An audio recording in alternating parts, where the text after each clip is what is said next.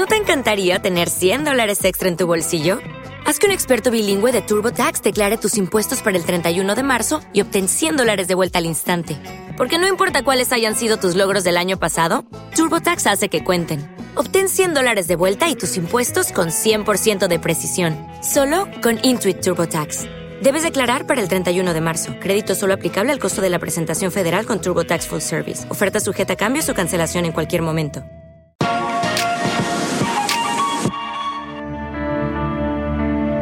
Descarga ya la aplicación móvil de Radio Viajera totalmente gratis, sin planes premium y con todos los podcasts geolocalizados, los destinos contados por periodistas y bloggers de viajes en primera persona, para que no te pierdas ningún detalle en tu próxima escapada.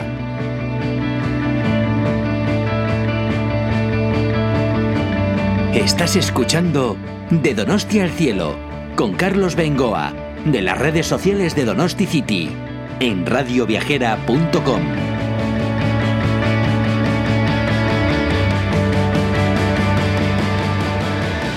No, perdona, José María Leclerc. Hola de nuevo. Eh, tenía yo aquí en el tintero, sí. Eh, hice, un, por cierto, un día una visita guiada a Urgul contigo y algún otro buen amigo, y ni yo mismo me podía imaginar todo lo que se puede llegar a desconocer de Urgul, más o menos, pues tenemos controladas unas cuantas cosas, pero de 20 que nos enseñaste, yo la mitad desconocía. Con lo cual se me hizo mucho más agradable la visita. Te, te agradezco mucho las palabras. ¿Cuáles son esos sitios que más o menos no controlamos? Bueno, yo tengo un punto en Urgul que es el, el- el- eh, Ahí está mi corazón. Tengo dicho ahí, aunque no sea políticamente correcto, que si me queman cuando me muera, mis cenizas las echen por ahí, aunque no esté permitido, que es el cementerio de los ingleses. El cementerio de los ingleses es el lugar más romántico que hay en San Sebastián y tal vez en, en la península ibérica desde mi punto de vista. Es un lugar que está pues con la vegetación semi abandonada, pero le da un encanto, le da un encanto especial, el frescor, el musgo, el estar ahí frente al mar y le da un y, y sobre todo por las historias que guarda, porque son unas tumbas de 1838, 37 y en cada tumba de esas hay una historia escondida.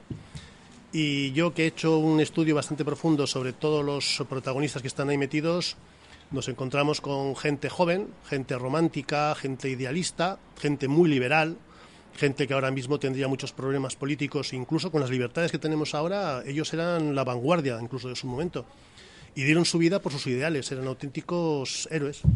Lucharon contra los carlistas, siento que moleste igual a todo el sector carlista, que hay mucho en esta provincia, pero San Sebastián siempre fue una ciudad liberal, una ciudad progresista, una ciudad abierta a todas las ideas nuevas de, de Europa. Y Urgul tiene en el cementerio de los ingleses el máximo exponente de, de esa corriente histórica. No solo hay soldados y generales de las guerras carlistas, ¿no? ¿O solo de las guerras? Eh, Ahí, mira, hay una equivocación muy, muy, muy común. Incluso muchos historiadores siempre están metiendo la pata en ese aspecto. Y aprovecho este micrófono para decirlo bien alto y claro. En Urgul, en el cementerio de los ingleses, no hay enterrado ningún soldado de la guerra de independencia. Todos son de la guerra carlista. De la guerra de las... De la primera De la guerra primera. carlista. Solamente de la primera guerra carlista. Todos son militares eh, británicos, menos un soldado, un mariscal de campo español, Gurrea, natural de Navarra, y una señora, la mujer, y un bebé de 22 meses, eh, mujer e hija del cirujano jefe de hospitales de la Legión Auxiliar Británica. Esos son los únicos civiles que hay. Todo el resto son oficiales británicos voluntarios que vinieron aquí a salvar San Sebastián del asedio carlista.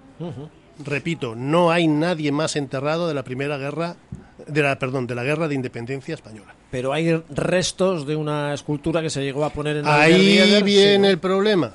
Ahí viene el problema. Eso fue cuando el gobernador militar de Guipúzcoa, en la década de los 20, aprovechando el desmembramiento del monumento al centenario de Alderdieder, una de las partes las de- pensó en situarla en el cementerio de los ingleses.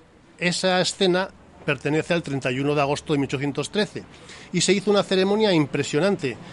Eh, asistió el príncipe de Asturias, asistió la reina Victoria Eugenia, asistió la reina María Cristina, vino un buque de guerra británico, vino un crucero español de, de guerra, eh, hubo desfiles militares, bueno, fue algo de alta alcurnia de todo, de todo, de todos los países europeos.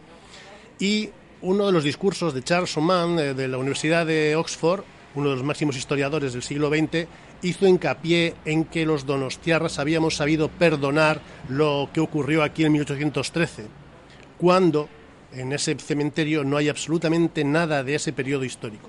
Todo es posterior de la década de los 30 de la Primera Guerra Carlista. Repito, todo lo que hay ahí es posterior. Ese, ese monumento es posterior eh, a, a- a- bueno, anterior a los acontecimientos que estoy diciendo. No tiene nada que ver. Fue una cosa casual que se pusiera ahí.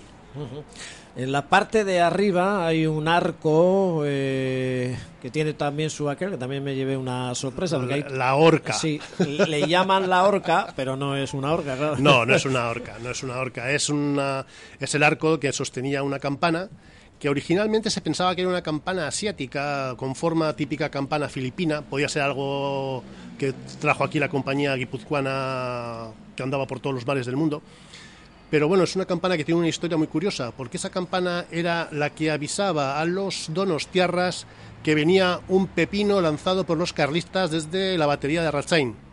Entonces, el que estaba ahí Arrachain, perdona, es el monte, El que, monte. que llamamos Fuji Donostiarra, El Fuji que- que Donostiarra. visto desde, vamos a situarnos, por ejemplo, en el náutico, pues tiene una forma cónica. eh, Sí, parece un volcán. desde ahí. Eh, des- Desde ahí lo lanzaban.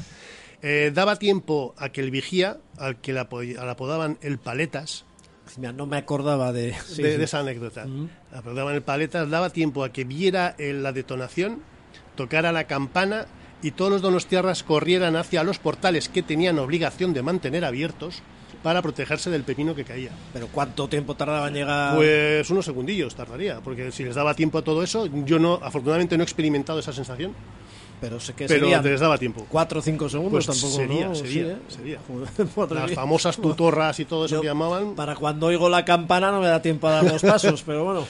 algunos estamos mayores también para correr, igual nos pillaba. Bueno, pero que es que hablamos de bombardeo, bombardeo, y fíjate la parte vieja, que era todo San Sebastián, como quien dice en esa época, y fíjate que cayeron más de casi 3.000 proyectiles sobre la parte vieja, que ya está bien, ¿eh? Uno que acabó con nuestro venerable Virinch. A Javier García Pitu conoces.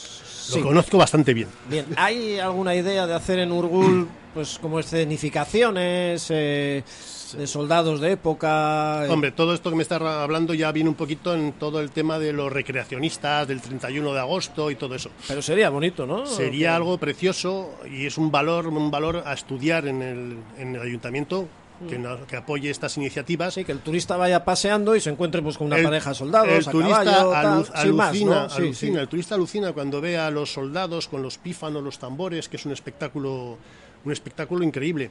Son recreacionistas, es decir, están buscando la perfección en el uniforme, la perfección en el armamento, para que sea una, recreación exacta de lo que se vivió. Hay que tener en cuenta una cosa, nosotros, yo como amante del recreacionismo, eso no es ser amante del militarismo. Nosotros con el recreacionismo nuestro, el 31 de agosto, queremos reivindicar también muchas cosas y entre ellas no queremos dejar nunca en el tintero lo que ocurrió en nuestra ciudad. Es decir, es una forma que nos gusta hacerla, pero para reivindicar que no se quede en el olvido lo que sufrieron los donostiarras en esas épocas. Fue una auténtica salvajada. Sí. San Sebastián en 1813 eh, sufrió el asedio, el saqueo, la violación, el robo mayor que, se- que- que ocurrió en toda la península, dejando pequeño Badajoz incluso y Ciudad Rodrigo. Es increíble que un ejército aliado, un ejército que era de- nos estaba defendiendo, llegase a San Sebastián y se portase con la ciudad como si fuéramos enemigos. Hay una obra que conocerás de Toti Martínez de Lecea, La Brecha, que re- cortita además, que bueno, recomiendo leer. Me daría para 60 programas contigo y me estoy dejando lo de la sombrerería, pero bueno, me lo aparcas para otro día si no te importa. Lo dejamos en el tintero. Se me acumula el tiempo, que es lo que suele suceder, que es bueno que suceda esto, pero me está dando muchísima pena dejarme tantas cosas por ahí. Gracias, Jesús Mari. Un placer. José Mari, José Mari.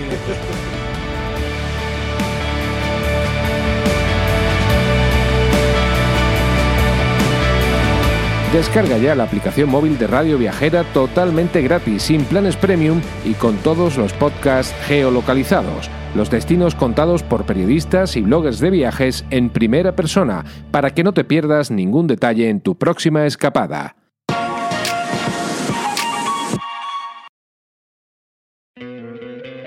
¿No te encantaría tener 100 dólares extra en tu bolsillo? Haz que un experto bilingüe de TurboTax declare tus impuestos para el 31 de marzo y obtén 100 dólares de vuelta al instante. Porque no importa cuáles hayan sido tus logros del año pasado, TurboTax hace que cuenten. Obtén 100 dólares de vuelta y tus impuestos con 100% de precisión. Solo con Intuit TurboTax. Debes declarar para el 31 de marzo. Crédito solo aplicable al costo de la presentación federal con TurboTax Full Service. Oferta sujeta a cambios o cancelación en cualquier momento.